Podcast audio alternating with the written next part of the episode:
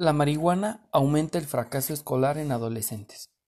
Un estudio publicado en The Lancet demuestra que hay una clara relación entre el uso de la marihuana y el fracaso escolar.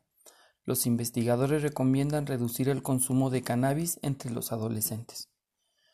Cuantos más años se fumen porros, más riesgo de desarrollar psicosis. Médicos alertan sobre los daños de la marihuana en adolescentes. Efectos nada terapéuticos de la marihuana. Los adolescentes que fuman marihuana diariamente son un 60% más propensos a no terminar sus estudios secundarios o universitarios que quienes nunca consumieron, según afirmó un estudio publicado en la revista británica The Lancet Psychiatry.